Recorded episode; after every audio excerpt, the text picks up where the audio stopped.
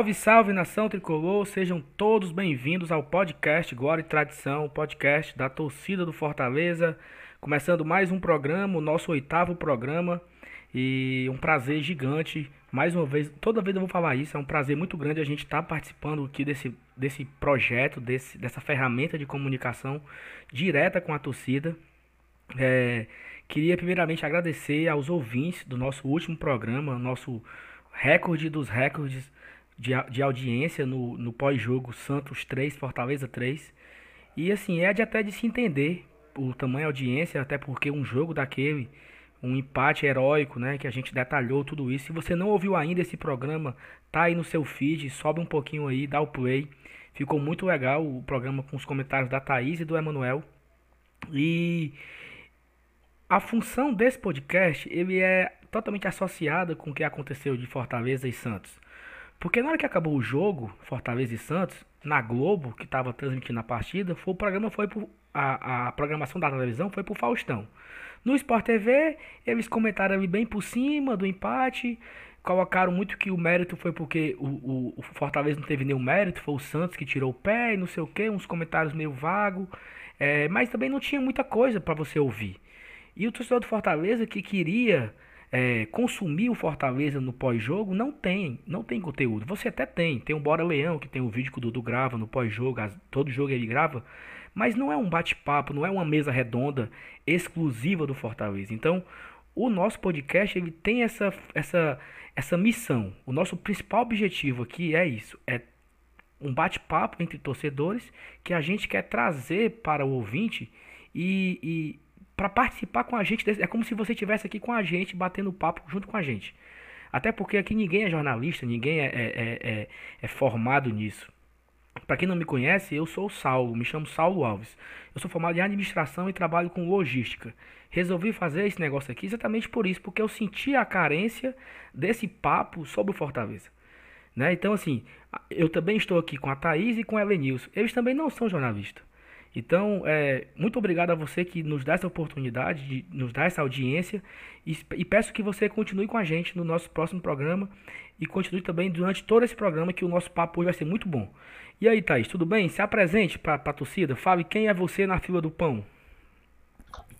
Fala, Saulo. Gostei, rapaz. Pense num cabo para introduzir direito esse programa.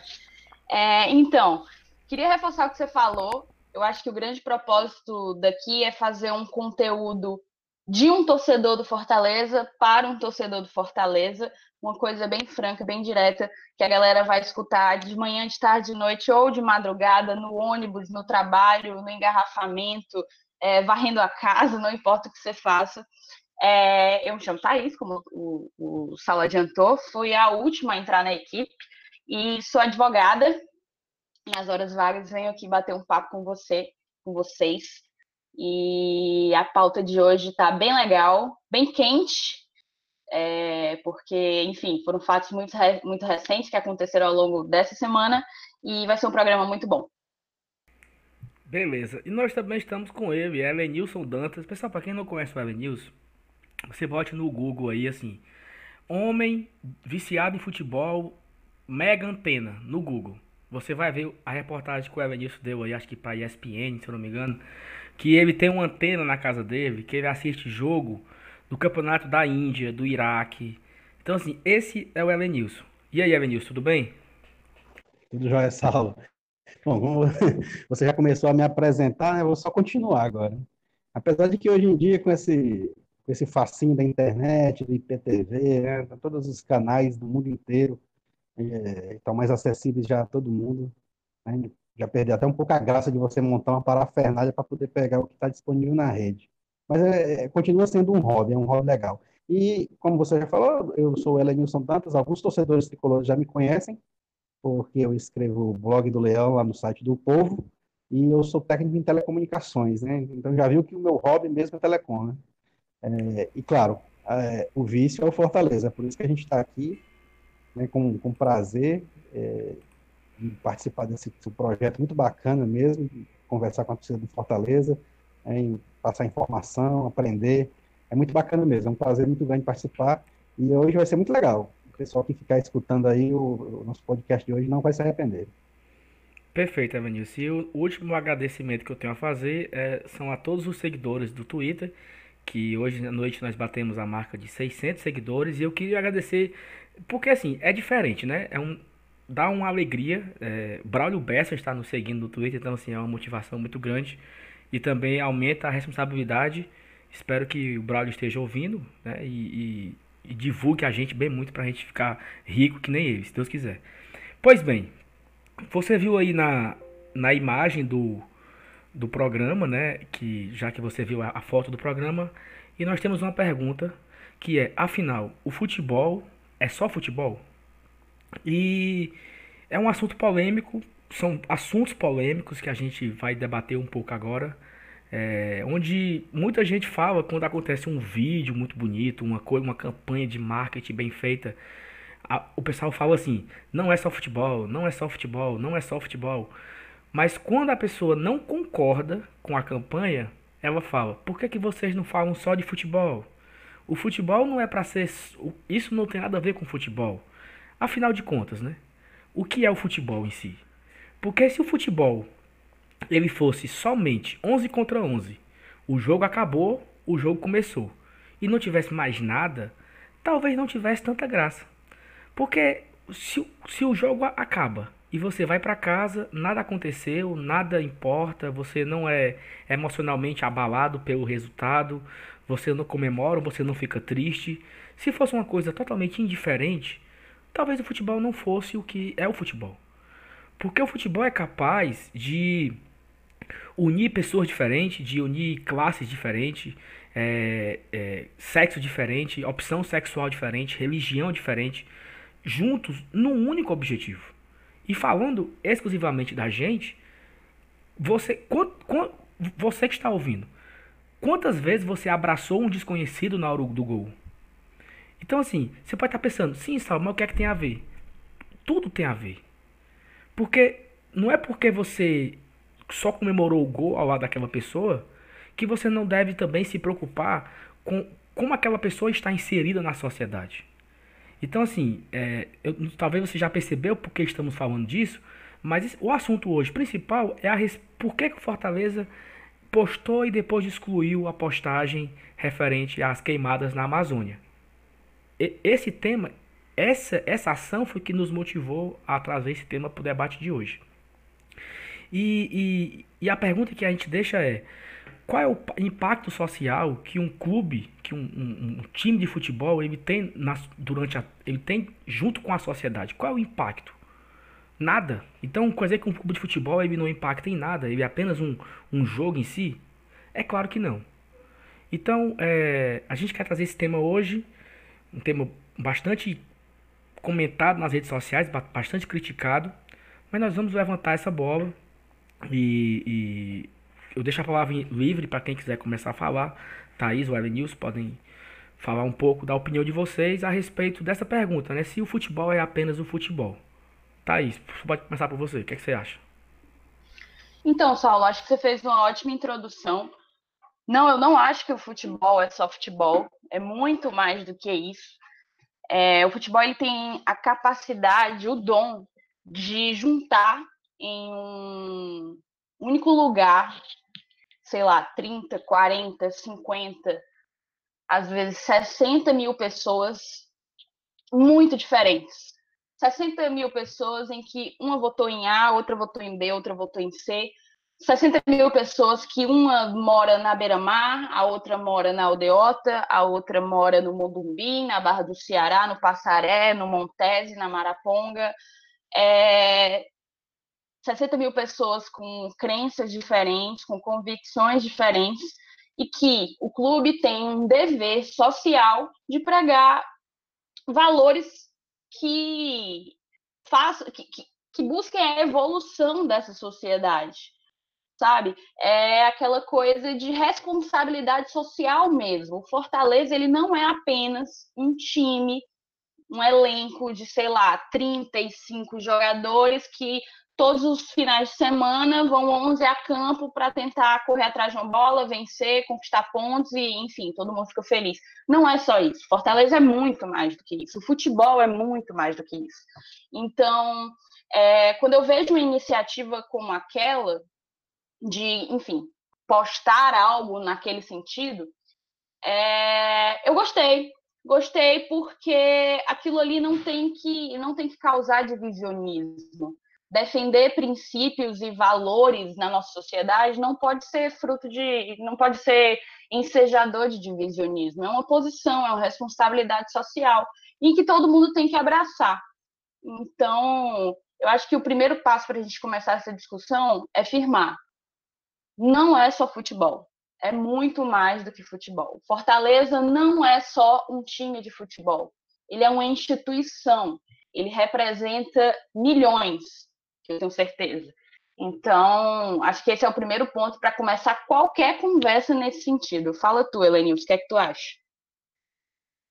Bom, é, respondendo a pergunta que motiva o debate, o futebol é só futebol, eu acho que o futebol é só futebol só quando a gente começa a conhecer o esporte. Geralmente quando criança ainda.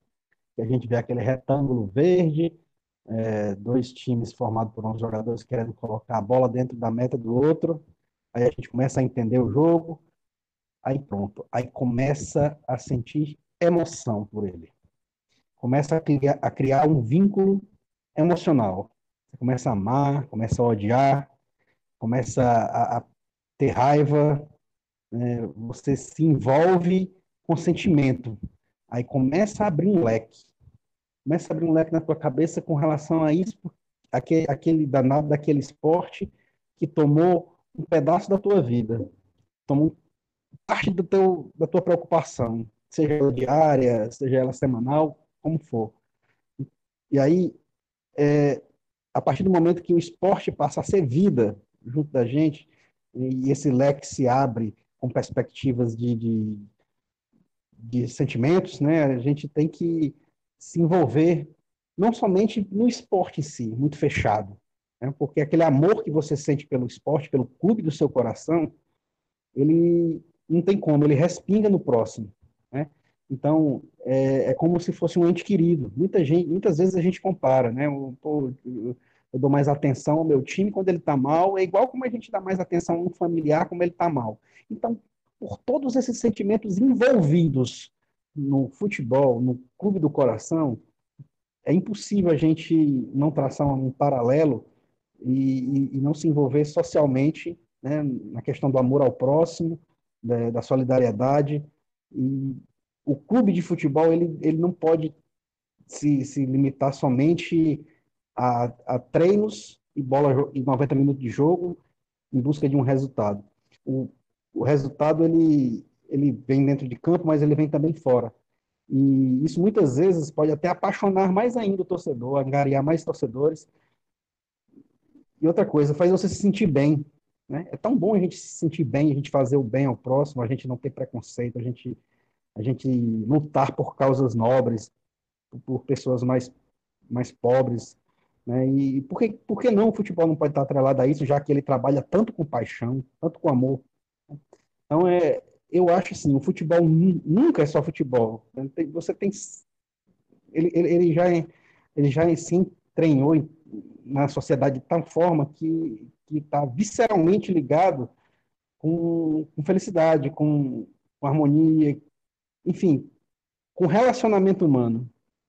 Então, é, a pergunta é, é, tem uma resposta óbvia. O futebol não é só futebol, não mesmo. Principalmente para quem vive, para quem ama, para quem sofre e para quem torce por um mundo melhor.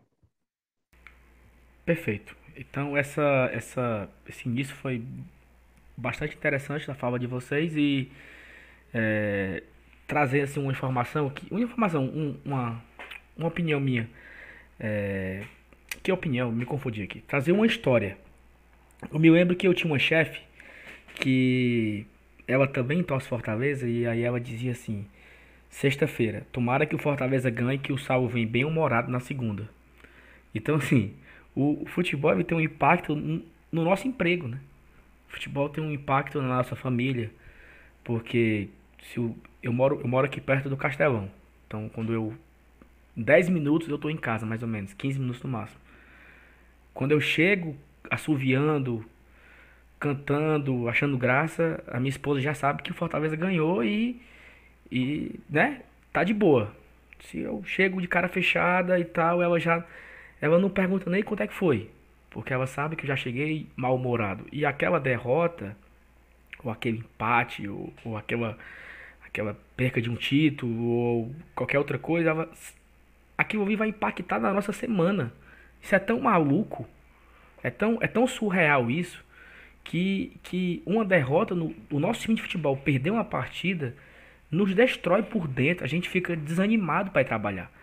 E o contrário, ele é totalmente verdadeiro, porque eu me lembro do jogo do Cassiano, por exemplo, que foi assim, eu fui dormir naquele domingo à noite, 3 horas da manhã, porque acabou o jogo, fui comemorar, quando eu cheguei em casa tava passando a reprise do jogo, eu assisti o jogo inteiro de novo, fui dormir 3 horas da manhã, o telefone tocou 6 e meia para ir trabalhar e eu fui morto de alegre pro trabalho.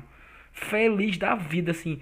Não tava nem cansado, sabe? Então, é, é impressionante como o futebol ele faz parte disso também, da nossa vida. Ele tem esse impacto. E o engraçado, e o engraçado, Saulo, desculpa te interromper, Uhum, é falar. que na mesma proporção em que ele mexe com o nosso sen- sentimento, mexe com o teu humor, com a forma como tu vai encarar toda a tua semana, por que, que ele não pode impactar positivamente, é, te dando uma nova perspectiva, uma chance de olhar determinado assunto social por um outro, por um, um outro viés, de refletir mesmo sobre o que está acontecendo. Eu acho que a gente, a gente precisa se abrir mais para posicionamento. Não é feio se posicionar. Pelo contrário, ficar em cima do muro às vezes é mais feio. Então, se o, se o, o clube, se o Fortaleza, ele consegue mexer com as nossas emoções, com o nosso sentimento, com o nosso humor, com, com tudo que a gente carrega aqui dentro, por que, que ele não pode oportunizar uma mudança de, de mentalidade, realmente, para que a gente evolua como sociedade? Eu acho que tudo está envolvido. Perfeito. E eu também concordo. É, outra coisa que eu lembrei, que ano passado o Rogério Ceni, né, nosso antigo treinador, ele, ou foi esse ano, eu não lembro bem. Se foi ano passado ou foi esse ano. Eu sei que teve um rapaz que torce São Paulo, que colocou o nome do filho dele de Rogério Ceni, o filho desse rapaz. E esse rapaz contou na reportagem que era muito humilde, é, durante várias noites ele não tinha o que comer e dormia com fome e tal. Mas antes de dormir, ele estava assistindo o jogo e o São Paulo vencia a partida ou ganhava um título. Eu não lembro bem como é que ele contou a história, mas assim, ele disse que a alegria pelo futebol deixava ele feliz e ele esquecia que estava com fome. Então, assim, é, eu, eu, eu não sei de outra coisa que seja capaz de causar isso, né? Que seja capaz de causar tamanha felicidade que você esquece uma doença, que você esquece um problema, que você esquece até um enorme problema que é não ter o que comer. Então, é, o futebol ele tem esse, esse poder de mudar o humor, mudar as atitudes, mudar os pensamentos, né? E entrando agora diretamente no assunto polêmico que foi, vamos trazer a informação para quem não sabe o que, o que ocorreu. É, na semana passada nós tivemos uma onda de queimadas na Amazônia é, e aí tá tendo um, um grande uma, uma grande quebra de ba- que- quebra de braços em relação ao governo e às ONGs que fazem os controles e os institutos que, que fazem as, as medições da, da quantidade de queimados e tal. E se levantou que nunca, é, nesse período atual, do, nesse período do ano, a quantidade de queimados ela foi bem superior a anos anteriores e isso chamou a atenção, é, gerou preocupação no mundo inteiro. E vários jogadores, vários artistas do mundo se posicionaram é, por isso, em relação a isso, para salvar a Amazônia e tal. E, e quando uma pessoa se posiciona em relação a isso, ela não está é, diretamente criticando o governo federal. Ela está pedindo ajuda à Amazônia, porque também não tem como se saber, não tem como se culpar. Assim, eu acho que tem, mas não tem como culpar diretamente é, as ordens do presidente. Não é porque não foi ele, não é culpa dele em si. Eu acho que ele errou em algumas situações de é, evitar o orçamento. É, ele cortou uma, parte do orçamento, ele criticou as ONGs e tal, mas aí é um outro, um outro assunto que não, que não cabe aqui. Mas eu acho que quando as pessoas elas levantam essa bandeira, elas não estão criticando diretamente a ele, estão pedindo uma ajuda, ou então estão, olha, salvem a Amazônia. E aí se criou essa, essa campanha no mundo inteiro, e aqui no Brasil vários clubes de futebol é, tomaram é, essa é, tomaram esse, esse posicionamento em relação a, a esse tema e vários clubes do Brasil inteiro, os maiores clubes do Brasil se posicionaram em relação a esse assunto, colocando uma imagem, fazendo uma campanha e tal. E aí você pode falar também que assim, ah, é porque um clube fez, aí todos os outros vão seguindo a onda para ganhar likes, para ganhar para ganhar curtidas, comentários, para ganhar interação nas redes sociais, e o objetivo é só esse. Talvez até seja, mas talvez não seja. Talvez seja um, realmente um posicionamento, porque esse posicionamento ele não é uma crítica ao governo. Eu acho que um clube de futebol, e aí eu concordo que ele deve ser apartidário, ele não deve se posicionar para um lado ou para o outro. Só que hoje, o mundo em que vivemos, ele está tão assim meio, meio perturbado, que se você fizer qualquer coisa, você é acusado de uma coisa ou de outra. Se você é acusado de ser direita ou ser de esquerda. Então, assim, defender a Amazônia é ser de esquerda? Eu acho que não. Então, o, o Fortaleza se posicionou, fez uma arte bonita, colocou lá que é, já foi queimado é, o, o tamanho territorial da cidade de Fortaleza foi queimado na Amazônia e tal. A gente briga para acabar com as queimadas, sei lá, algo assim que, que o que dizia a imagem. E essa imagem durou um pouco mais de uma hora e foi excluída das redes sociais do clube, onde gerou uma enorme revolta de boa parte da torcida. É, e aí, nos comentários dessas postagens, né, no Facebook, no Twitter, no Instagram, tava tendo pessoas defendendo, falando, olha, ótima atitude, parabéns pelo posicionamento.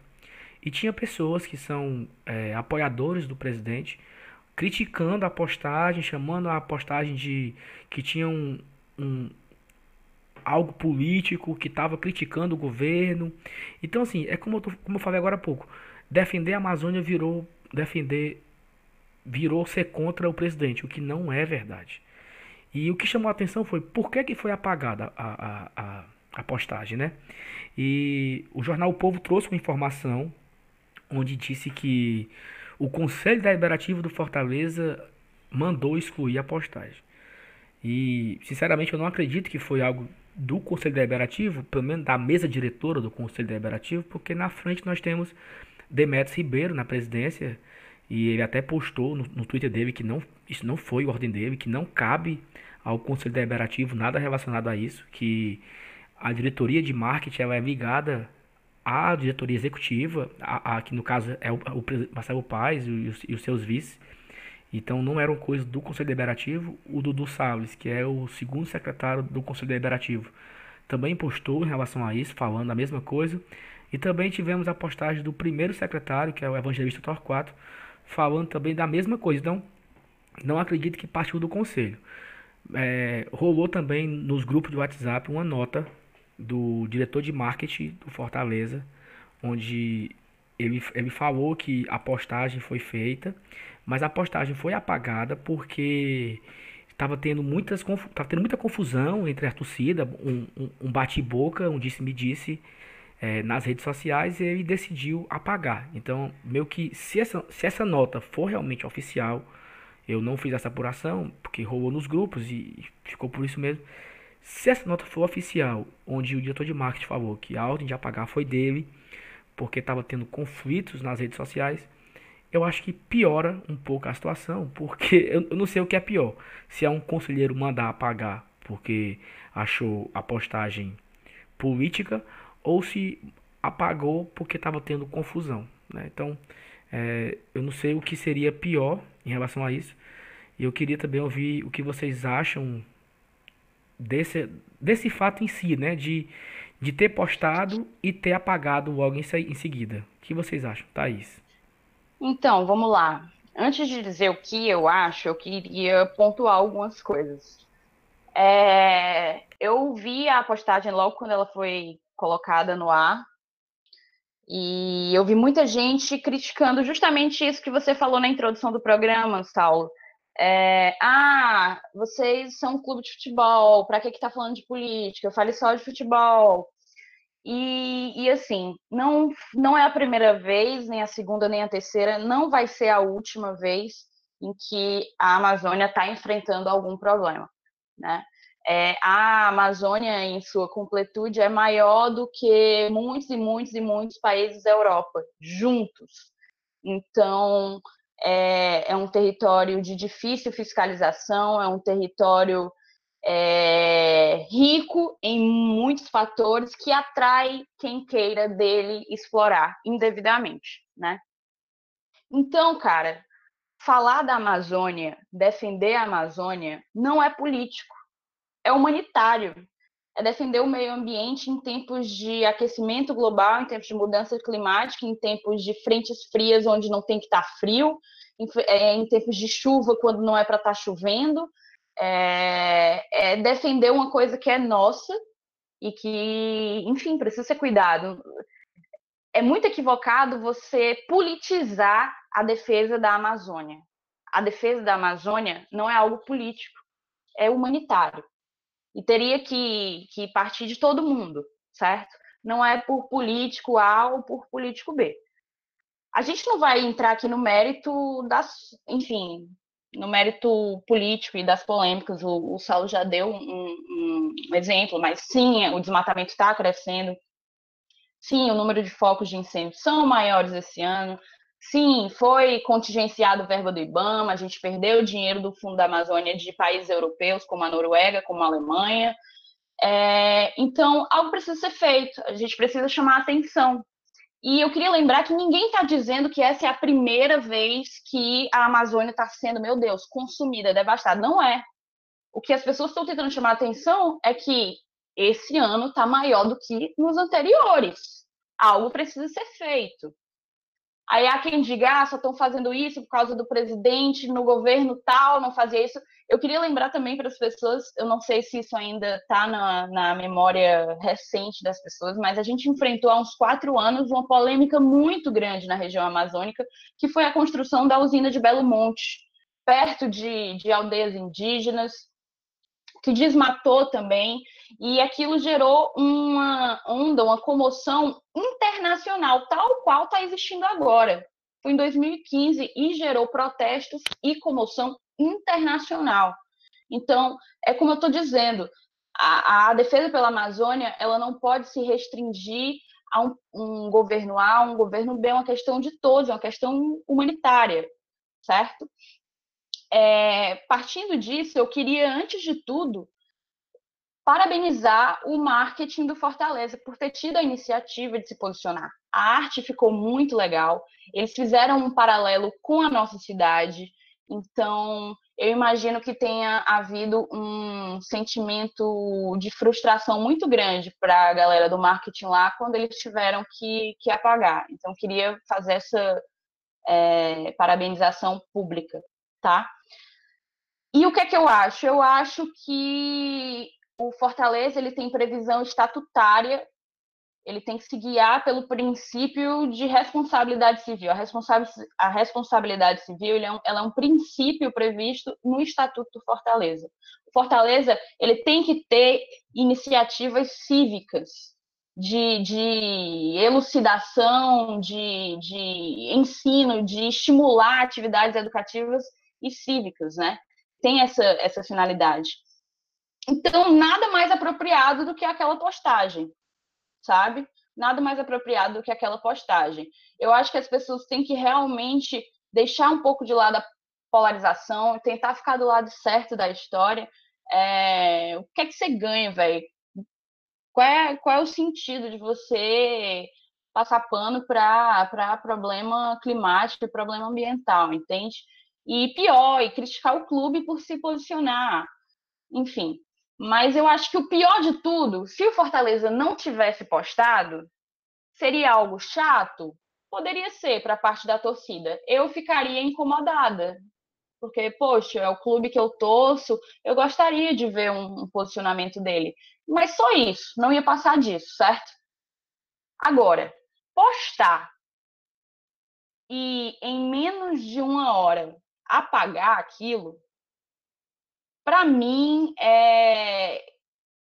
demonstra que existiu uma queda de braço lá dentro e que alguém falou mais alto. Alguém gritou mais alto e foi a ordem que teve que ser acatada, entende? Então, eu acho que a pergunta realmente que fica é quem que verdadeiramente tem poder de, de, de mandar no Fortaleza. Não sei se o termo correto é mandar, mas de, de chegar e dizer, não, isso aí não tá legal, apaga porque não, não vai ficar, não vai ficar online.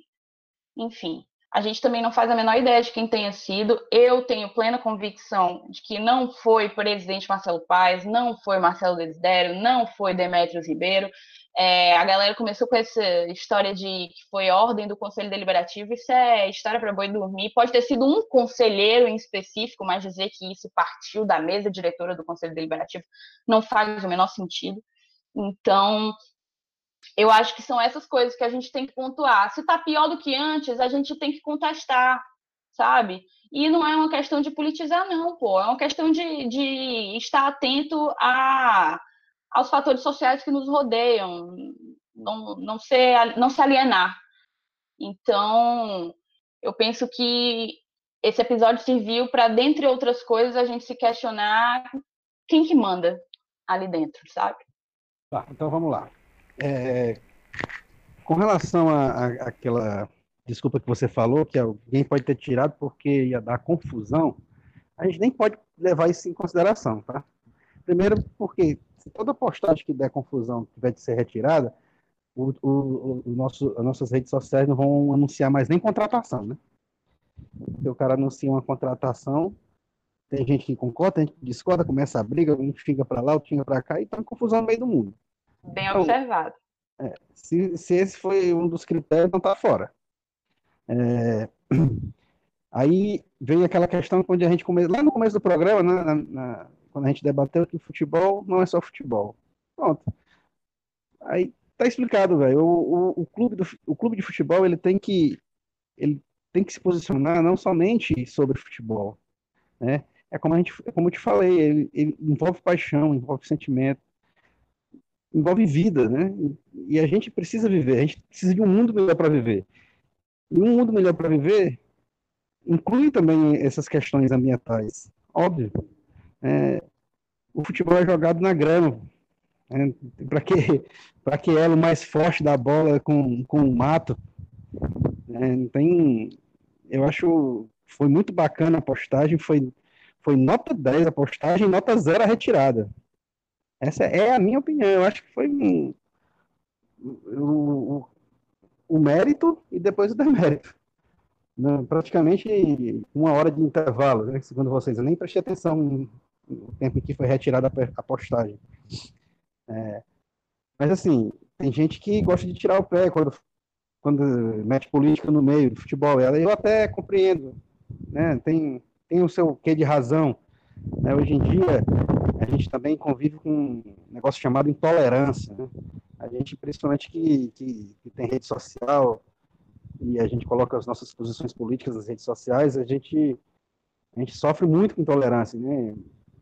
Pessoas que excluem pessoas, as amizades que se perdem, é, brigas que se formam. E se você enveredar por esse lado, eu até tenho uma certa compreensão. Mas eu acho que Fortaleza tem que estar acima de tudo isso o objetivo tem que estar acima de tudo isso. Não, não, tem nada a ver com política. Você não pode dar o braço a torcer e dizer assim, não, é, realmente foi política mesmo. Não foi. Foi, foi vida, foi, é, é, foi luta por algo melhor, independente de quem seja o governante A, B, partido C, D, interessa. É, eu acho, na minha opinião, foi um, uma pisada de bola, a retirada do, do, do da postagem. Pois é, e assim, eu queria trazer à memória aqui algumas situações que, assim, todo mundo sabe que em outubro o, o Brasil inteiro comemora o Outubro Rosa. Eu não sei se é uma campanha mundial, porque eu acho que a campanha mundial é a respeito do câncer de mama, mas eu acho que o Outubro Rosa é uma coisa nossa aqui do Brasil. Então, assim, isso já está enraizado na cabeça das pessoas. É, as empresas pedem que vocês vão de rosa no dia específico, vai ter um café da manhã, aí lá vai uma, uma médica dar uma palestra e etc e tal. É, em, em novembro existe o novembro azul, em setembro existe setembro amarelo. O novembro azul a respeito do câncer de próstata, e em setembro amarelo é uma campanha contra o suicídio. Vamos começar agora em setembro isso. E nós temos dois casos recentes no nosso clube. É, o Fortaleza no passado lançou uma camisa cor-de-rosa, exclusivamente para essa campanha. O Boeck jogou de camisa rosa. Alguns jogos na, na, na Série B ano passado. Para... Durante o mês de outubro. Durante o mês de outubro jogou de rosa. Exatamente, exatamente para fortalecer essa campanha. Porque o Fortaleza entende que o Fortaleza tão, tanto entende que ele não é apenas um clube de futebol, que ele se insere no meio disso. Ele, ele, ele abraça causas. Ele já abraça causas há muito tempo. Se você prestar atenção, acho que o jogo agora contra o, o Corinthians tinha. Passam umas crianças, uma, uma, umas, umas moças com uma faixa dentro de campo, falando assim: se você quer parar de beber, nos procure. Alcoólicos Anônimos. Aquelas pessoas ali não chegaram ali e entraram no campo, não. Alguém, alguém permitiu que elas entrassem. O clube permitiu que aquel, aquele pessoal entrasse com aquele material. Então quer dizer que o clube se posiciona a favor daquilo.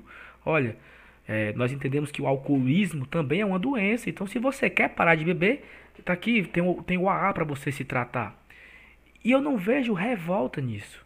Eu não vejo as pessoas se revoltando quando o clube lança uma camisa rosa. Ah, isso é política. Não, cara. Isso é sociedade. Isso é o próximo. Isso é o clube entender que ele faz parte de um, de um todo. Ele não está alheio a todos esses problemas que, que o mundo vive. O clube faz parte dos problemas. O clube é inserido no meio dos problemas. Então é claro que ele tem que se inserir.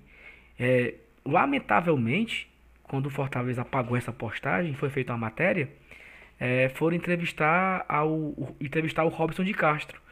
E o Robson falou assim: o Ceará é o time do povo, não se envolve com campanhas políticas. Tipo assim, que campanha política, cara? Ano passado, o Everson, ele é tão, tão tapado que não lembra disso. Ano passado, o Everson, goleiro do Ceará, jogou com a camisa amarela e tinha a numeração do Everson. No lugar de ter camisa 1, ele tinha o número para você ligar. É, tipo como fosse um, um, um canal de atendimento se você conhecer alguma pessoa que está em risco de, de se suicidar, ou se você está em depressão e tal, você liga para esse número. Foi uma baita de uma campanha, muito massa. E eu acho que os clubes têm que fazer é isso mesmo. Quando chegar agora em outubro, os dois lançam duas camisas rosa. Incentiva, sabe? Chama a torcida para perto. Pega esse problema porque o clube tem voz.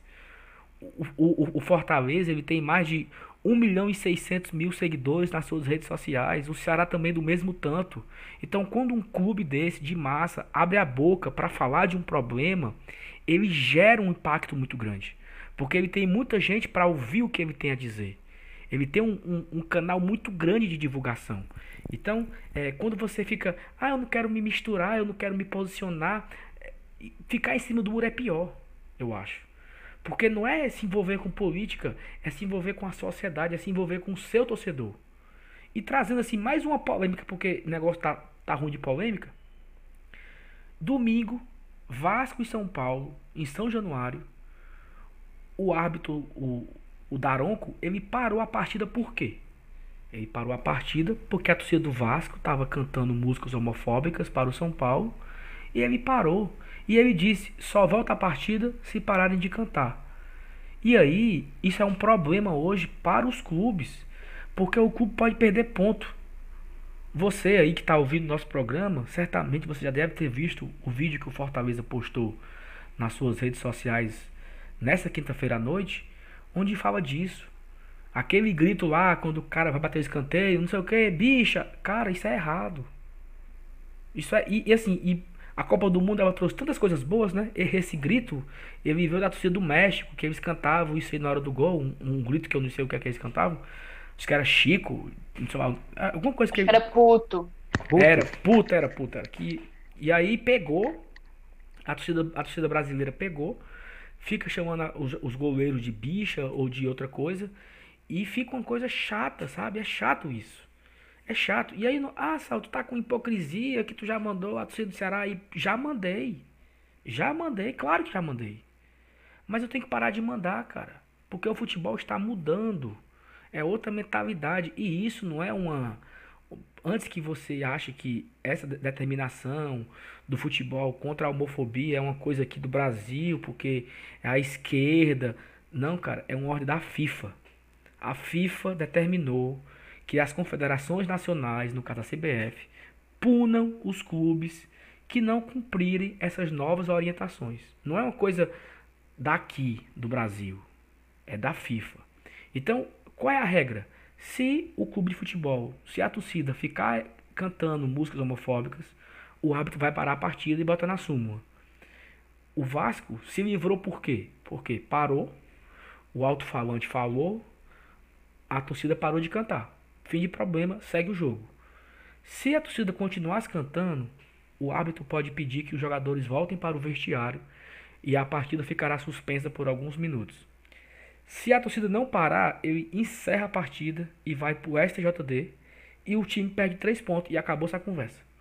Então, a campanha que o Fortaleza fez foi muito forte e falou: você não tem que parar de cantar por causa do futebol. Você tem que parar de cantar porque é errado. Tem que parar porque é errado. Mas mesmo assim você não achar errado, você pensa na classificação do Fortaleza. Já é tão difícil, imagine perder três pontos toda a partida que a galera cantar essas músicas, né? Então, é, a gente queria também trazer esse assunto bem rápido. Elenilson, o que você acha dessa nova regra da FIFA? O que ela tem a acrescentar e o que ela tem a, a, a mudar o futebol daqui em diante? É, cara, o... a única palavra que a gente vê se encaixando nessa nova regra aí é respeito, né? É... Essa, essas palavras gritadas assim, elas é, um dia elas foram engraçadas, né? A gente, a gente evolui, a gente é, passa o tempo, a gente vê cada caso escroto de, de homofobia, casos que tiram vidas de pessoas. Aí, numa hora dessa, a gente escuta um grito desse e é, tem gente até que se lembra, né, que associa. É um momento ruim, é coisa ruim. Então, tudo que é ruim ele tem que ser, tem que ser retirado, tem que ser eliminado. E eu, eu acho bacana essa atitude da FIFA, é, apesar de algumas pessoas acharem radicais, mas eu não vejo nada de radical, não. Acho interessante. É, um, é uma forma de você tornar o um ambiente mais agradável e trazer pô, a, o homossexual, a, seja do sexo masculino e feminino, para dentro do estádio, porque, vamos ser sinceros, é, é um lugar onde eles não se sentem bem.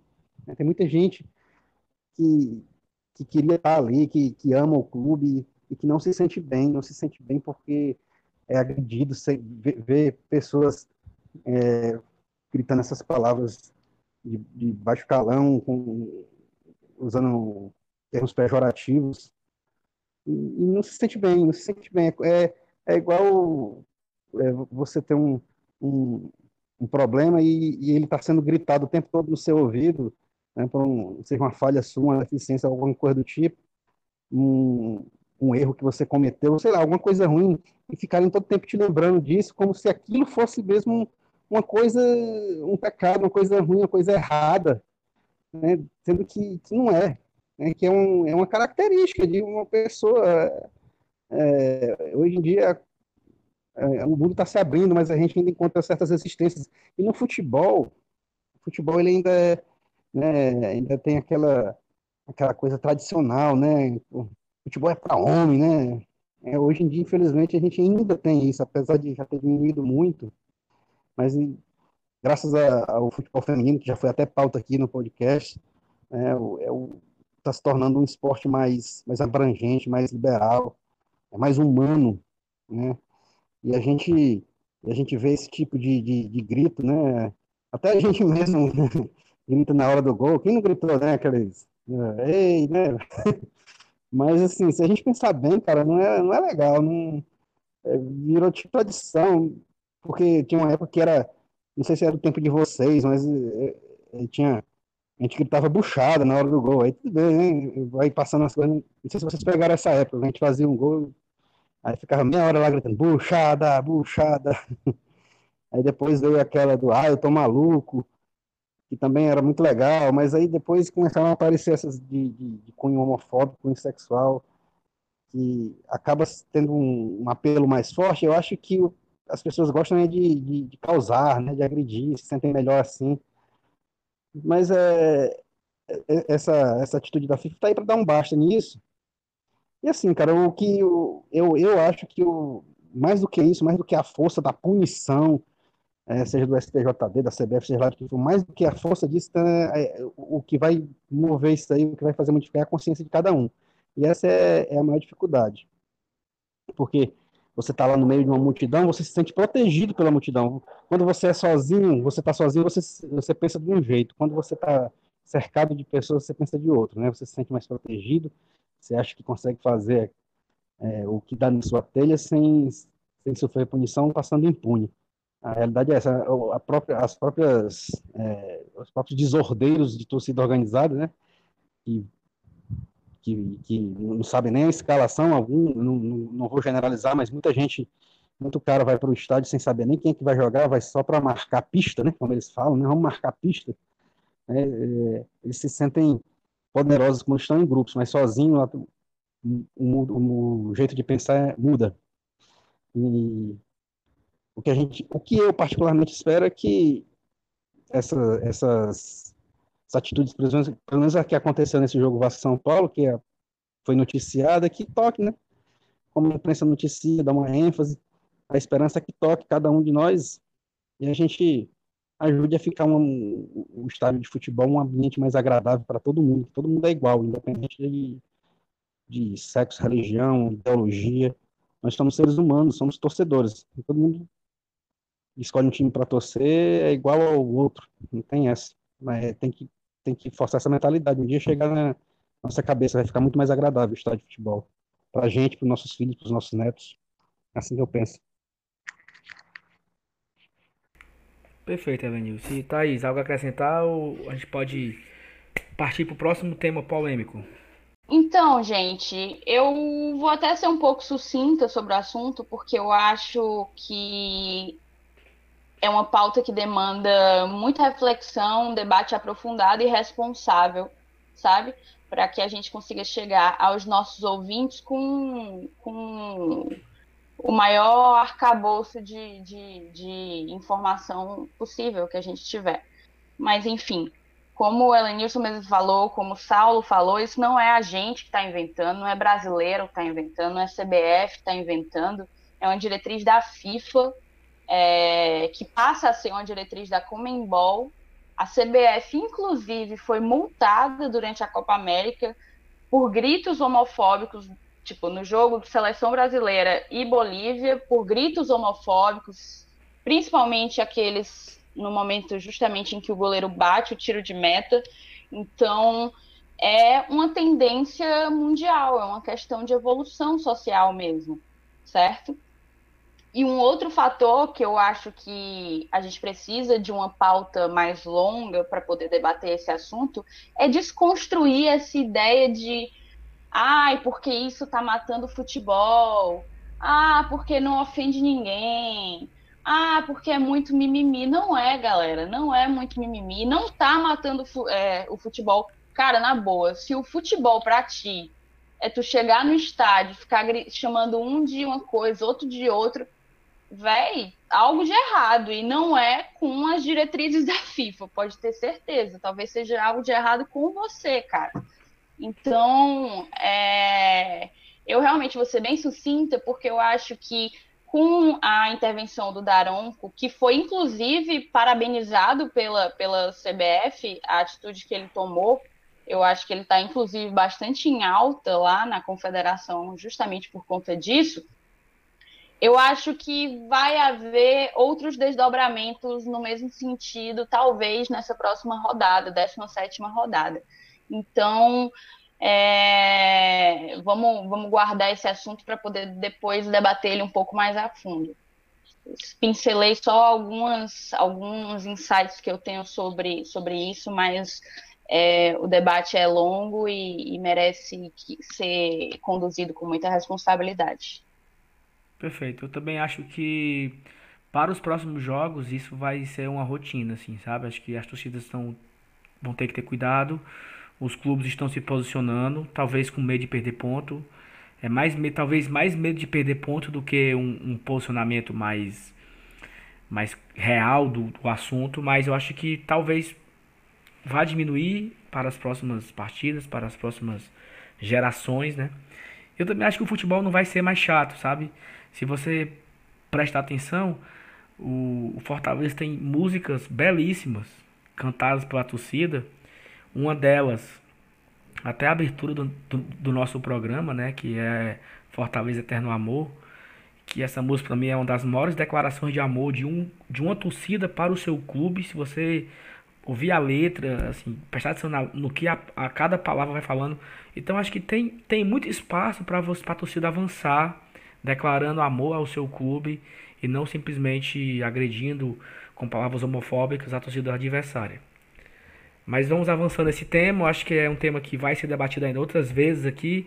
Talvez nós podemos trazer aqui, quem sabe, um exemplo de um time que perdeu pontos ou algo desse tipo. Espero que não, espero que mude. Mas é um assunto que a gente vai pular agora. Já debatemos muito sobre isso. Debatemos muito sobre a importância do futebol na sociedade, né? E a gente responde a pergunta que o futebol não é só futebol, definitivamente. Outro assunto polêmico da semana, que já é prevendo uma polêmica com o Fortaleza, né?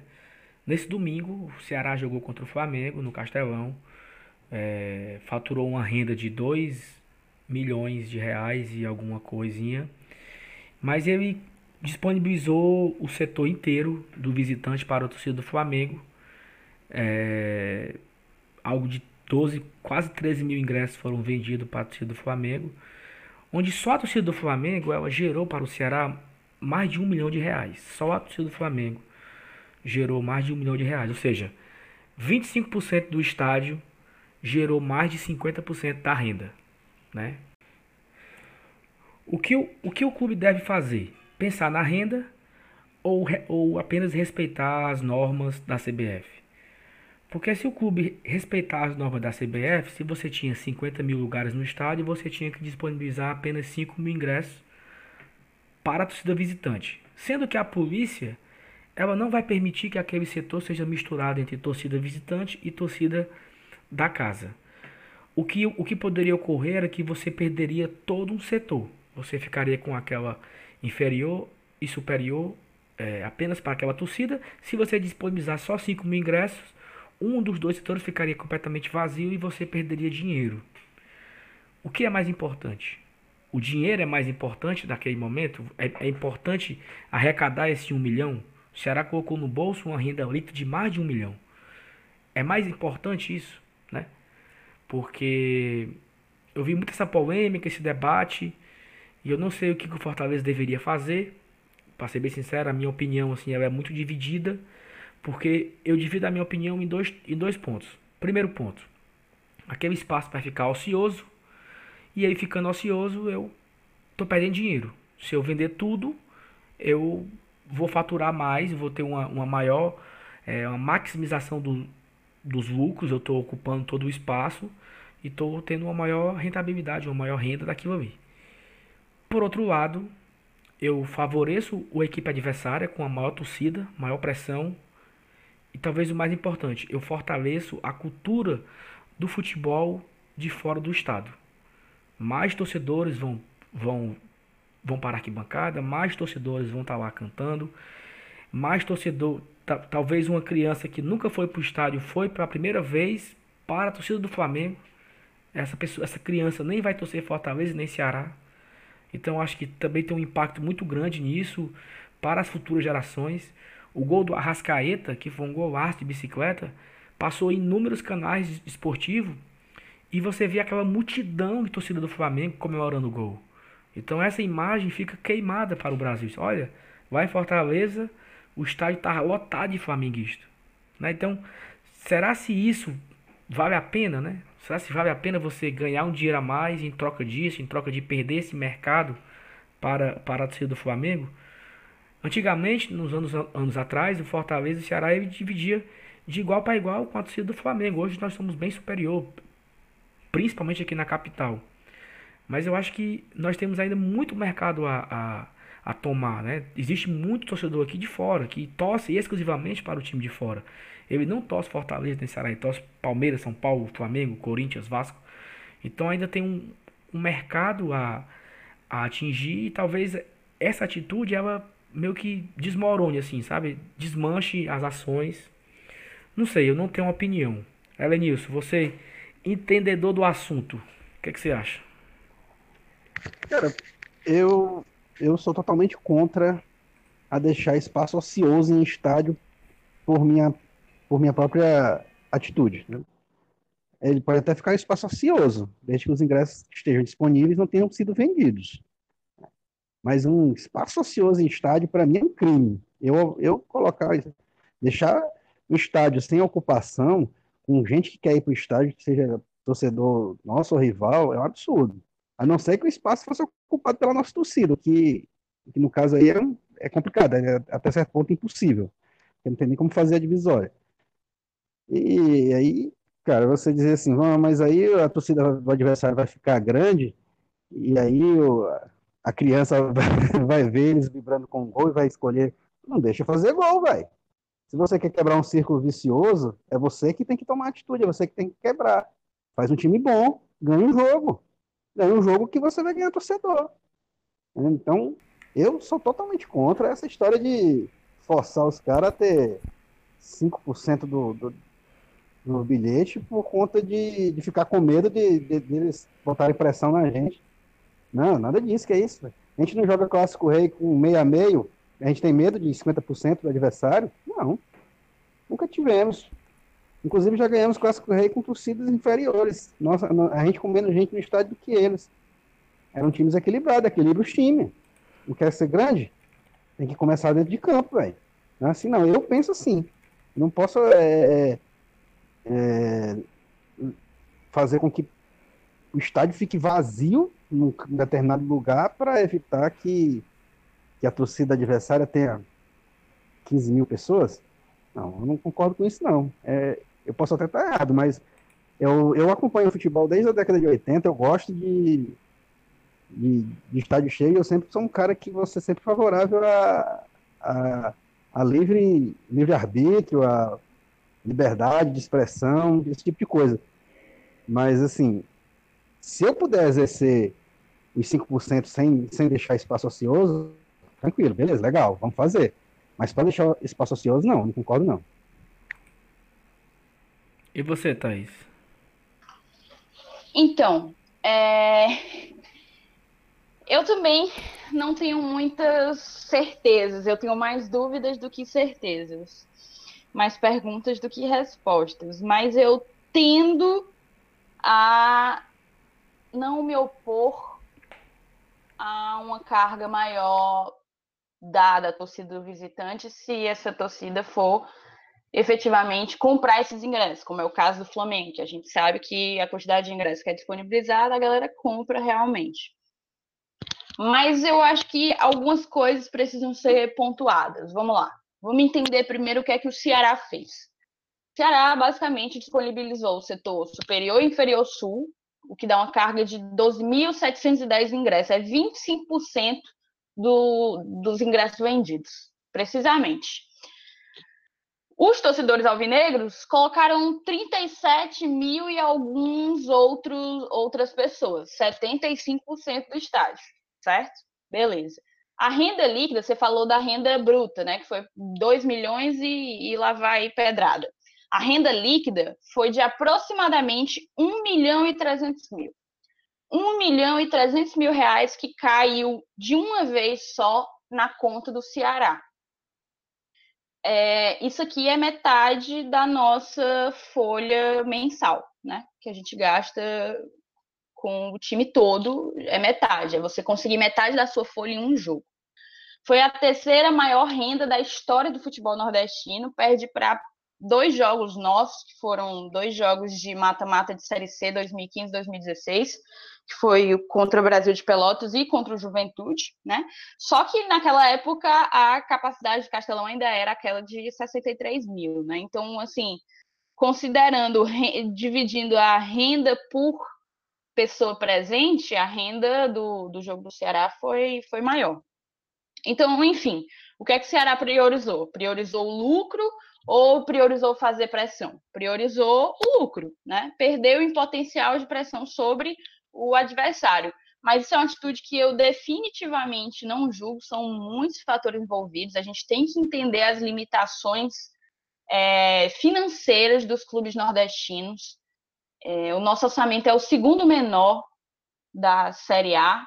Eu estava olhando um dia desse, se eu não me engano, o orçamento do Fortaleza gira em torno de 50 milhões de reais, não estou lembrada ao certo. O do Flamengo deve girar em torno de 450 milhões de reais. Não tem como competir. É por isso, inclusive, que eu digo que a Série B é o, o campeonato mais democrático do país.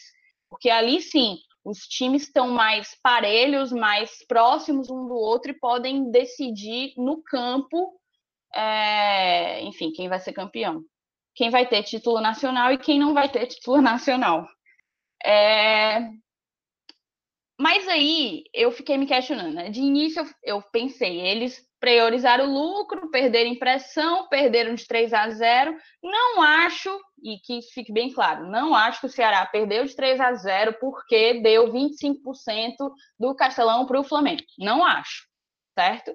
Perdeu de 3 a 0 porque o Flamengo tem um elenco qualificado, tem um time qualificado. Foi por causa disso. Era é, se tornou líder em cima do Ceará, enfim. Mas aí eu tive a curiosidade de ver. O Bahia jogou contra o Flamengo já nesse primeiro turno em Salvador e eu tive a curiosidade de olhar alguns borderos do Bahia, certo? O que é que fez o Bahia? Eu peguei dois borderos do Bahia, do Bahia e Corinthians e do Bahia e Flamengo. Nos dois jogos, o Bahia venceu, certo? Nos dois jogos. No Bahia e Corinthians, a carga dada, dada para o visitante foi a mínima. Lembrando, Saulo, só fazendo uma pequena correção ao que tu falou. Na verdade, o que a CBF diz é que não pode ser menos que 10%, mas o tanto que você quiser dar, você dá. Só não pode ser menos do que 10% da capacidade da, da carga de ingresso total, né? Mas isso se, Daí, se o clube quiser também, porque o clube pode. Exato, dizer, não, o clube só tem a obrigação de dar 10%. Se não, ele quiser não, não. mais. Eu, eu digo assim, o clube visitante, aí pode dizer, ó, eu não. 10% é não muito. preciso. Uhum, eu só quero, sim, só quero 500 ingressos, não quero 5 mil ingressos. Sim, sim, sim. É, também tem isso. Vai da negociação dos clubes também. Enfim, no Bahia e Corinthians, o Bahia deu a carga mínima pro, pro Corinthians, foi coisa de 2.500 ingressos o público total foi quase 30 mil pessoas e a renda foi 446 mil. Ou seja, sei lá, um terço do que, do que o Ceará ganhou agora contra o Flamengo, né? Beleza. Só que uma coisa me chamou a atenção no borderô do Bahia e Flamengo. O Bahia, mais uma vez, só deu a carga mínima para o Flamengo, 4.390 ingressos. Foi toda comprada, óbvio. O público total bateu um pouco mais de 43 mil pagantes, né? E a renda foi 1 milhão 250 mil, renda líquida, 1 milhão 250 mil, quase a mesma do Ceará. E o Bahia levou, é, enfim, deu apenas a carga mínima, né? Então, daí, desse paralelo que a gente pode fazer, eu peguei o Bahia porque ele é um time nordestino, assim como nós, apesar de estar há mais tempo na Série A, um pouco mais estruturado, ter um orçamento maior, enfim. Mas eu gostei de fazer esse paralelo porque nos gera algumas reflexões. Vamos lá. Você dar 25% do seu estádio para o adversário te apequena, te torna menor à frente dos outros, à frente a, dos teus próprios torcedores? Pode ser que sim, pode ser que não. Eu, sinceramente, não tenho uma resposta para isso. Você dá 25% do, do seu estádio para o adversário, você perde impressão não só sobre o time, mas perde impressão sobre a arbitragem. Os jogadores adversários eles vão jogar mais confortáveis por se sentirem apoiados. A sensação que eu tive assistindo Ceará e Flamengo era que os jogadores do Flamengo estavam absolutamente confortáveis. Foi a impressão que eu tive. É... O que é que a gente pode fazer para não abrir mão do lucro nem da pressão? Seria que é basicamente o que o Bahia fez, seria talvez aumentar os ingressos. A torcida ia gostar disso, de ingresso mais caro? Ia comprar toda a carga de ingresso colocada à venda? Entende? São muitos fatores, é uma discussão muito ampla. Então, é, eu acho que envolve muitos fatores. Os, as, as duas, os dois argumentos, tanto para liberar mais, mais ingressos e liberar menos ingressos, apenas a carga mínima, eles têm seus pontos bons e seus pontos ruins. Eu, sinceramente, não tenho uma posição com convicção, mas eu tendo a achar, assim como o Elenilson comentou, que é um pecado em um jogo como Flamengo e Ceará, ou no caso Ceará e Flamengo, e Fortaleza e Flamengo, deixar um setor inteiro ocioso, como seria o caso, por exemplo, de deixar ou a superior norte ou a inferior norte inteira ociosa. Para mim é um pecado, deixa o estádio mais feio é, e perde renda que talvez seja importante para a gente, né? Então, é isso. Eu tenho mais perguntas do que respostas, não tenho uma posição convicta, mas tendo a achar que vale dar, sim, uma carga maior para visitantes que possam nos, nos devolver em renda. É mais ou menos essa a minha posição. E assim, e lembrar também que eu acredito que o único clube dos 19 adversários que nós temos na Série A, tirando o Ceará, obviamente, né? O único clube que é capaz de encher todo o setor visitante é o Flamengo. Que com certeza. É como eu, se eu... É, é como se fosse um clássico rei com o Flamengo, porque agora o clássico rei, né, aconteceu o primeiro turno, o Fortaleza ficou com uma parte dele no segundo turno, Fortaleza é o mandante, o Ceará vai ficar com apenas ali atrás do gol. É como se fosse Fortaleza e Flamengo, é como se fosse Fortaleza e Ceará. É 30, de 25% a 30% disponível para o visitante. Eu não, eu não vejo nenhum outro clube, a não ser Ceará e Flamengo, a, a preencher todo esse espaço, né? A galera, tanto a galera do Fortaleza como a do Ceará gosta de fazer aquela gozação de que ah, a torcida do Flamengo é a segunda maior do estado, né? Enfim, mas uma coisa é certa: a torcida do Flamengo no Ceará é a terceira maior torcida do estado. Então, é uma torcida que a quantidade de ingressos que você botar para vender, no preço que você botar para vender, vai ser vendido e vai reverter em renda para o clube mandante. É, é eu fiquei com raiva que da última vez não estava cheio, tão cheio lá ao lado deles, para eles verem, para ver uma, para eles tudinho ver o gol do Anselmo e do Felipe. Tava então cheio, era bom se tivesse bem cheio pra eles verem os dois golaços lá naquele jogo. Não, mas tava cheio, pô. Tava, tava assim. É, mas não tava tão como agora nesse último jogo da, da Série A contra o Ceará, não. É, pois é, mas assim, naquele jogo ele também liberou os dois setores, né? Em cima e embaixo, tá? Eu acho que a, a inferior. É, mas, mas tinha, tinha uns pontos vazios, né? Pelo menos que eu me lembre. É, a inferior não tava tão lotada, é verdade, eu lembro disso. Isso. Pois é, e, e assim, não tem outro clube que, que vote isso. Eu acho que esse assunto aí só vai vir à tona contra o Flamengo, porque você, nós tivemos já esse agora na Série A jogos teoricamente grandes contra São Paulo, Corinthians, é, Vasco, só, né? São Paulo, Corinthians e Vasco, onde essa, as três torcidas ficaram apenas na superior e a inferior ficou ociosa e nós perdemos dinheiro. É, então, assim, acredito que contra Palmeiras também deve acontecer algo, algo parecido. É, contra. Só, né? Palme e, o, e, o, e o próprio e contra o próprio Flamengo, né? Que aí o Flamengo eu acho que vão liberar em cima e baixo também, vão visar o, o pouco do lucro aí dessa. Até porque tem um, um case de sucesso do, do Ceará, a renda foi absurda, eu acho que deve, deve fazer a mesma prática para arrecadar. Eu tenho um pensamento um pouquinho diferente em relação a alguns tópicos aí, mas é, na balança, no escolhe ou morre, eu, eu escolho liberar também para eles, porque não, não faz sentido. E como tu falou, Elenilson, é, eu acho que essa discussão ela, ela, ela se eleva quando você perde o jogo, né? Você perdeu o jogo e aí você você tá você é mandante, você tá na sua casa e você sai do estádio puto porque você levou uma, uma lapada de 3 a 0 e tá vendo a torcida visitante comemorar na sua casa. Mas se você ganhar o jogo, porra, olha, os idiotas ali pagaram 150 reais, vieram pra cá, apanharam, né? Então, assim, a, a volta, né? Inverte o, o, o sentimento.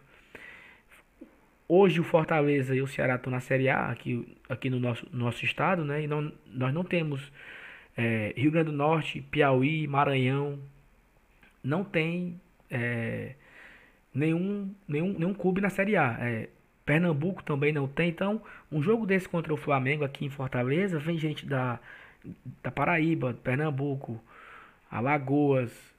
É, não, Alagoas nem tanto porque tem o CSA e o CSA vendeu o jogo. Então, até, até mesmo o próprio CSA lá em Maceió, que vendeu o público, né? Foi jogar em Brasília. Então, assim, vem muita gente de fora, além da torcida aqui na capital e também no, no, em todo o estado. Né? É, querendo ou não, é uma torcida muito grande, é a torcida capaz de lotar, de esgotar todos os ingressos disponíveis para ela em todas as rodadas fora de casa. Não tenho o que se falar dessa torcida, realmente é a maior torcida do Brasil. E eu acho que nesse jogo, quando for ocorrer no segundo turno, Fortaleza e Flamengo, Fortaleza também tem tudo para fazer uma renda aí de beirando também os 2 milhões, porque o Fortaleza tem muito sócio e, e um, um, jogo desse deve dar acima de 20 mil sócios e quanto mais sócios, menor a renda, obviamente. Então, não sei se essa renda do Fortaleza e Flamengo vai ultrapassar os 2 milhões de reais também. Mas quem sabe, né? Então, pronto, então falando, encerrando as polêmicas do dia, falamos aqui sobre posicionamento do clube na sociedade, também sobre um, uma possível polêmica quando o Fortaleza foi enfrentar o Flamengo. Temos que entrar no jogo, né? Hoje o programa foi bem diferente, assim, a gente falou assuntos meio que não tem nada a ver com Fortaleza, ou tem tudo a ver com Fortaleza, né? Claro que tem tudo a ver com Fortaleza. Mas não tem nada a ver com o jogo em si, né? A gente não falou de elenco, de, de técnico, de é, jogadores que chegou, o técnico que saiu. Nossos últimos programas foram relacionados somente a isso.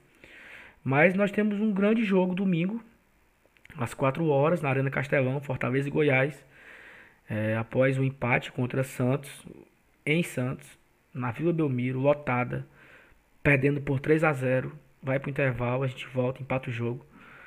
E a torcida deu uma, uma animada boa para esse jogo contra o Goiás. E nós temos tudo para ter um público aí, mais ou menos de 30 a 35 mil pessoas. E é um jogo que a gente não tem outra opção a não ser a vitória, né? É, o Fortaleza está com 18 pontos tem que ir para os 21. É um jogo que ele não pode deixar passar a vitória. É, você que torce Goiás, que está ouvindo, não fique com raiva, mas é porque a gente precisa ganhar esse jogo, não tem outra opção. É, nós falamos aqui que o Santos, o que viesse era lucro e foi um baita lucro, mas Fortaleza e Goiás tem que vir a vitória, um, um, um confronto direto, um time que está brigando com a gente ali. E Vou passar aqui apenas um informações bem rápidas e vou passar para a Thaís e o Ebenilson dar a opinião do jogo, mas o, o Goiás ele está na 11 colocação com 21 pontos, o Fortaleza 15 com 18 pontos, 3 pontos de diferença. Uma vitória do Fortaleza empata com o Goiás no número de pontos e a gente empata também no número de vitórias. O Goiás já tem 6 vitórias. É, o Goiás vem de resultado positivo, né? contra o Internacional, venceu no último minuto, apagar das luzes, era a gente comemorando o gol do Tinga e se lamentando o gol do Rafael Vaz, do Goiás, porque o nosso campeonato é secar também os adversários, não basta apenas torcer pelo Fortaleza. E então, Fortaleza e Goiás, uma outra coisa importante a se, a se falar aqui, que nós falamos no nosso último podcast, não sei se foi o último, agora eu não estou lembrado, talvez foi, talvez não foi, eu não lembro que foi a respeito do check-in. É, parece que tudo que eu falei aqui, eles fizeram. Eu não sei se. Não foi por, não foi por minha causa. Mas se tiver sido também, ótimo. Se não tiver sido, ótimo também. Mas os caras, segunda-feira, passaram e-mail para você fazer o check-in. Na terça-feira, passaram SMS para fazer fazer check-in. Todos os dias tem postagem nas redes sociais.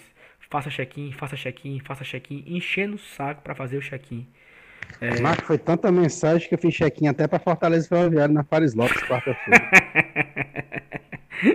e, e, a informação que chega é que já temos 10 mil pessoas confirmadas. É o maior número de check-ins até o momento, assim, de todos os jogos, esse foi o recorde. Lembrando que o check-in vai até às 16 horas da sexta-feira. Esse programa deve ir ao ar na madrugada de quinta para sexta. Você que está ouvindo hoje de manhã, sexta-feira de manhã, indo para o trabalho, Pegue seu celular, faça o check-in aí, macho velho. Não avacalhe não. Escolha a cadeira que você vai ficar. Se você for para prêmio, escolha o setor, a cadeira, a fileira. Se você vai para outro setor, é só dizer o setor que você vai. Bossa Nova, Especial, Superior Sul, Norte, Central e etc. Não deixe para fazer na hora, porque na hora vai ter uma fila, você pode ter estresse, pode ter problema. O clube está trabalhando muito nisso. Eu vi uma, uma, uma, uma arte com as ações que o clube está querendo fazer onde vai ter menores filas para fazer check-in. Quem não fez o check-in lá na hora vai ter um, um, atendimento mais rápido. Então, assim, a gente tem que dar esse, esse crédito. Quanto o Internacional foi uma avacalhação total. Foi assim, se puder cagar o pau, foi tudo que, tudo que podia ser feito de errado acontecendo naquele jogo, até o resultado. E para esse, você percebe um, um, uma preparação diferente, um, um planejamento diferente. Tanto é que faltando um dia para fechar já tem mais de 10 mil, ou seja, já ultrapassou quando o último jogo, então a gente deve ter mais check-ins até amanhã às 16 horas. Então obrigado ao Fortaleza que pensou diferente e que dê tudo certo e faça o check-in. Agora eu passo para a Thaís, porque a Thaís ela tem algo para falar desse jogo. Ela sabe muito mais do que eu, porque eu não sei analisar. A Thaís sabe muito. Então, Thaís, a palavra é sua. Analise esse Goiás aí. Pode falar. Então, ó, até senti o peso aqui nas minhas costas, da pressão. Já ia logo adiantar que não vou conseguir dar um, um, enfim, uma noção tática do Goiás como eu consigo do Santos, porque eu acompanho muito mais o Santos do que o Goiás por razões óbvias, né? Eu gosto de assistir futebol bonito. Hum, e o Goiás tem uma particularidade que me traz uma imprevisibilidade do esquema tático que eles vão utilizar, que é a chegada do Ney Franco. O, o, o Goiás ele mudou de técnico depois daquela goleada de 6 a 1 justamente para o Santos, né? Então o Ney Franco ele só assumiu o, o, o time a partir da rodada seguinte esse vai ser o quarto jogo dele à frente da equipe esmeraldina. E nos três jogos anteriores, ele utilizou três formações táticas. E eu já fiquei sabendo, acompanhando o setorista do Goiás, que no próximo jogo agora contra a gente, ele mais uma vez mudou a formação. Então, é um pouco imprevisível. O que eu vou poder analisar mais são as particularidades de alguns jogadores. Mas vamos lá fazer um rápido retrospecto. É, no primeiro jogo do Ney Franco, agora, nessa, nesse retorno dele ao Goiás, ele foi derrotado pelo Vasco em casa e ele usou um 4-2-3-1. O jogo seguinte, ele empatou com o Bahia em Salvador em 1 a 1 usando um 4-3-3. E agora, como o Saulo já adiantou, ele venceu o time B do Internacional, que a gente devia ter vencido também, mas não vamos entrar nesse mérito, por 2 a 1 em Goiânia, usando um 4-4-2. Ele vai vir para cá novamente com um 4-4-2, mas ele mudou um dos homens de frente e um dos meio-campistas. Uma coisa que a gente tem que colocar em mente é que eles vêm embalados, porque eles estavam a um jejum de sete jogos sem, sem vencer. Então, é uma equipe que pode estar com a moral alta, mas não tão alta como a nossa, que acabamos de empatar dentro da Vila Belmiro com o então líder, é, fazendo um segundo tempo espetacular. Eu, particularmente, acho o sistema defensivo do Goiás muito frágil, muito desorganizado, sem disciplina tática nenhuma, certo? Quando ele tá com a bola, eu, eu sinto uma enorme dificuldade deles de fazer a saída, seja pelas laterais, seja me, pelo meio, pela, pela faixa central do campo. Eles têm realmente uma dificuldade muito grande na saída de bola, é, o que pode ser bem tem aproveitado com a gente, porque a gente já tende a fazer uma marcação, pelo menos dentro de casa, a fazer uma marcação é, alta, né? Uma linha alta de marcação com o nosso homem de frente, o Elton Paulista, já fazendo, já marcando a saída de bolas deles. Então, marcar pressão a partir do meio-campo do Goiás, vai, na minha opinião, vai fazer toda a diferença para que a gente retome a bola, é, enfim, que as sobras fiquem conosco e, e, que a gente consiga se reorganizar ofensivamente para tentar jogadas com, enfim, uma dinâmica maior ao longo do jogo. O Goiás ele vem desfalcado sem o Léo Senna, que, na minha opinião, é o principal meio-campista do Goiás. Para mim, o Goiás perde muito em qualidade de passe e na saída de bola sem o Léo Senna, certo? Fora que ele é um roubador de bola nato, então ele foi expulso no último jogo e a ausência dele, na minha opinião, é um ponto muito positivo para a gente. Para mim, os maiores perigos do Goiás são a bola parada, que não por acaso foi o gol de virada deles no Inter no finalzinho do jogo foi uma bola parada, uma falta muito, muito bonita. E o Michael, que eu não sei se é Michael ou é Micael, mas eu acho que é Michael. É, no último jogo, Michael. o Ney Franco. É Michael, né?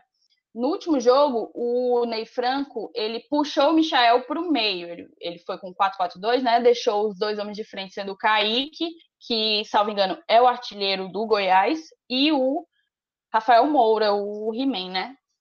E, e nesse agora ele fez diferente. Por uma opção dele mesmo, ele tirou o Rafael Moura, colocou o Michael junto com o Kaique. Como o Kaique geralmente joga pela direita, geralmente o Michael joga pela direita. E o Kaique jogava centralizado quando, quando era um 4-3-3. Mas considerando que o Kaique tem uma maior desenvoltura pela direita e o Michael tem uma maior diversidade, tipo assim, ele é mais versátil, digamos assim, eu acredito que o, Michael, o Michael vai ficar pela esquerda e o Kaique pela direita, certo? O Michael ele é um destaque do Goiás nessa temporada e tem muita habilidade individual, seja por velocidade ou seja, por drible mesmo. Ele infiltra com muita rapidez na área adversária. É... Eu fico realmente, quando eu assisto aos jogos ou aos lances do Goiás, eu percebo o nervoso da, da zaga adversária em não fazer um pênalti, porque o cara ele é tão habilidoso, tão rápido que para você fazer um pênalti ali não é, não é muito difícil não, né?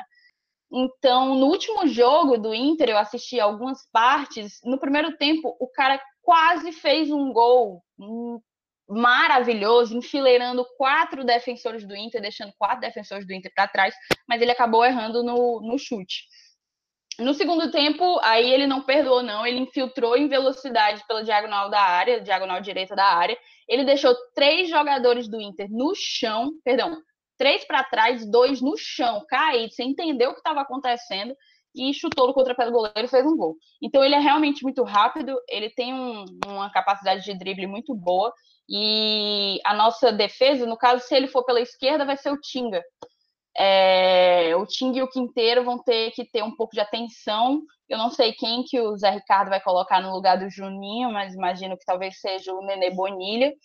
Então, Tinga, Quinteiro e Nenê vão ter que ficar muito atentos para essa movimentação do Michael e, e não deixar ele livre em nenhum momento. A gente tem que entrar com, na minha opinião, com uma proposta realmente ofensiva, de forte marcação, porque eu acho que é isso que vai trazer de volta a posse de bola para a gente com mais rapidez. Eu realmente acho a saída do bola, de bola do Goiás muito, muito deficitária. E é por, justamente por isso, por essa necessidade de forte marcação ainda no meio-campo, que eu manteria o Wellington Paulista no time.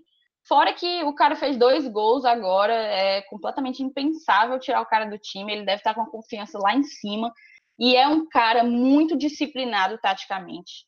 A função tática dele é muito importante para o time, e eu acho que se encaixa perfeitamente no estilo de jogo que a gente vai ter contra o Goiás. Fazendo um esboço, assim, se eu pudesse montar, parece que o Edinho tá machucado, ele tá com a Tacite plantar e talvez acabe não jogando. Considerando que o Edinho não vai jogar, eu iria de Felipe Alves, Tinga Quinteiro, Jackson, Bruno Melo, Felipe, Nenê, Mariano Vasquez, eu colocaria o Felipe Pires na ponta esquerda, o Wellington Paulista centralizado e o Romarinho na ponta direita. Acho que esse é o esquema que poderia se encaixar melhor no jogo contra o Goiás. E essa foi mais ou menos a análise que eu consegui fazer acompanhando as notícias pelos setoristas e, e enfim, alguns jogos que eu vi do Goiás ultimamente, alguns lances que eu fui atrás de ver. Eu acho que é um jogo muito bom para gente, um jogo que dá para sim trazer os três pontos e terminar esse turno. Depois vem Fluminense e por último Bahia e terminar esse primeiro turno muito bem na tabela, com a sensação de dever cumprido para essa primeira etapa de Série A. Perfeito. Eu, mas eu acho que quem vai jogar no lugar do, do Juninho, eu acho que ele vai de Gabriel Dias. Eu acho. Que vai de Gabriel. Também não é ruim, porque eu gosto muito do Gabriel também. Mas aí eu acho. Não sei. Tu acha o Gabriel mais ofensivo do que o Nenê? Não, não mas não, não é nem questão de, de preferência. É porque eu acho que ele vai de Gabriel. Porque ele foi com o Gabriel no último jogo. É, talvez ele não gostou muito do que o Nenê apresentou a ele contra o Internacional, talvez. É, pode ser, pode ser. Então acho que, eu acho que eu acho que ele deve ir com o Gabriel, o Tinga na, na lateral é... E aí a, a, grande dúvida aí vai ficar com a saída do, Ed, do Edinho, né? Se ele vai de André Luiz, descendo um pouco de por, aqui pro lado direito, ou se ele vai de Felipe Pires, né? É, parece que Edinho e Matheus Alessandro também são dúvidas. Então nós vamos ter aí. Mas também tem o Oswaldo, né? Ele pode trazer o Romarinho para a direita e bota o Oswaldo para lá jogar a questão do Oswaldo é que ele só rende um tempo, né? É, eu acho eu... que o Oswaldo se tornou o nosso Marcinho, que é o homem do segundo tempo. É o homem que a gente tem certeza que no segundo tempo vai entrar. Mas, mas não sei se começando, se ele começaria com o Oswaldo, não. Eu tenho minhas dúvidas. Eu também não, não tenho como saber. E você, homem das antenas, o que, é que você acha? Cara, é... aproveitando que, que a Thaís falou do, do Goiás aí, é, falou do Michael, né? Não sei se vocês acompanharam, mas a história desse cara é muito interessante. Esse, esse rapaz, ele, né, ele, ele quase foi morto, na verdade, quando foi envolvido em tráfico de droga, né? Foi dependente químico. Ele falou é um que tentaram que... matar ele seis vezes. É, é um cara, assim, ele não tem categoria de base, né? Ele foi descoberto no que eles chamam lá de terrão, né? O pessoal descobriu ele lá batendo bola e acabou encaixando no profissional, legal. E outra coisa que a Thaís falou, que o Léo Senna não joga, quem deve jogar no lugar dele é um cara que jogou muitas vezes contra a gente aqui, que eu acho que é o Giovanni, que foi volante do Vila Nova. É porque o Vila Nova estava na Série C, eu acho que era esse cara do titular do Vila Nova, né? É de, de, de regular para médio, não, não, é muito bom volante, não. É, e um, um, detalhe interessante, quem deve vir no banco de reserva do Goiás é o Alan Ruschel, né? Que veio da Chapecoense para o Goiás e deve ser relacionado pela primeira vez né, para quem sabe estrear pelo Goiás, né? Um cara que também marcou história no futebol, não pelo que fez dentro de campo, mas porque, pelo que aconteceu com ele na vida, né? Um cara que escapou daquele, aquele acidente trágico com a Chapecoense. É, mas falando do Fortaleza, eu imagino que vocês estão falando que é de uma dúvida, então, pelo que eu conversei com alguns setoristas hoje, é, eu acho que o Edinho tá fora do jogo, viu? Ele tá descartado, ele não é dúvida não. E eu imagino que ele deva começar com o Oswaldo. Eles sabem que o Oswaldo, é, eu também concordo com vocês, o Oswaldo não tem, no momento, ele não tem pique para 90 minutos, não. Eu acho que ele vai botar o gás do Oswaldo no primeiro tempo, para a gente tentar sair na frente. E, do Goiás, na verdade, eu só sinto falta do Renato Cajá. Pai, dá uma saudade do Cajá no passado, era bom aquelas conversas dele. Né? É. Ele tá, eu acho que era é. jogando a Série C. É, né? Nem eu quero, eu quero que ele se lasque no Foi rebaixado pra Siriguela, né? É. é. Cajarana. Mas. Cajarana é muito bom. Mas é isso aí, é um jogo, é um jogo chato pra gente que, que um, um gol início, sair na frente, vai ser de extrema importância. É pra gente não ficar naquele. aquela lenga-lenga que ficou contra o Inter e a gente acabou tomando um gol lá naquele lance de do, do, Roger Carvalho, que acabou tirando foi ele do campeonato também. É, e curiosidade sobre aquele, aquele jogo, né? O, o Lomba foi, foi, o jogo lá em Goiás, tomou um, Um frango. mão de alface, Da né? Do, do, é. do Rafael Vaz, e aqui o Danilo Fernandes fechou o gol, pegou até pensamento, né, pra você ver. Mas se eu tivesse colocado o Lomba aqui mesmo. Melhor. Mas é isso. exatamente. Sábado, domingo a gente tá lá no Castelão, se Deus quiser. Rapaz, Eu deixa eu só fazer uma, deixa eu só trazer uma informação quentíssima de última hora, só para a gente poder discutir isso rapidamente. Acabei de receber aqui um perfil de torcida do CSA dizendo que o Madison, o foda, foi dispensado.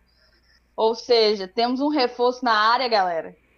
Ele já foi relacionado seis ou sete vezes, não? Não, mas no caso ele foi por, por empréstimo, né? Ele vai ter que voltar para cá. Não, tudo Não. bem, beleza. Não, acho que não. Mas- Acho que não, Thaís. Foi empréstimo. Para mim tinha sido empréstimo, sim. Será, E a gente Então, ficou bota no prejuízo e vai continuar no Caramba. prejuízo, porque ele não pode mais jogar com a gente, não. Lá vai o Adenilson perder a posição titular na Fares Lopes, Puta que velho. pariu, mano. Pronto, tá aí, ó. Um perfeito campeonato pro Madison jogar. Fares Lopes. Pelo amor de Deus, cara. É, porque se ele for banco do Adenilson, viu, aí é melhor parar. Não, não, mas foi então depois dessa daí, Thaís, eu deu foi tristeza. Vamos, vamos encerrar logo aqui o programa. Já tá com o tempo aí bem. A gente pensou em fazer um programa com 1 hora e 20, tá com 1 hora e 32, então é, obrigado a você que nos ouviu até aqui. Peço mais uma vez para você nos seguir nas redes sociais, no Twitter, no Instagram, compartilha, divulga, escuta, manda pro pai, pra mãe, pro irmão e ajuda a fortalecer o trabalho. Valeu. Tchau, Thaís. Obrigado. Tchau, Elenilson. Obrigado. Não tem mais tempo. Tchau, tchau. Tchau, tchau, galera. Uh! Valeu. Valeu.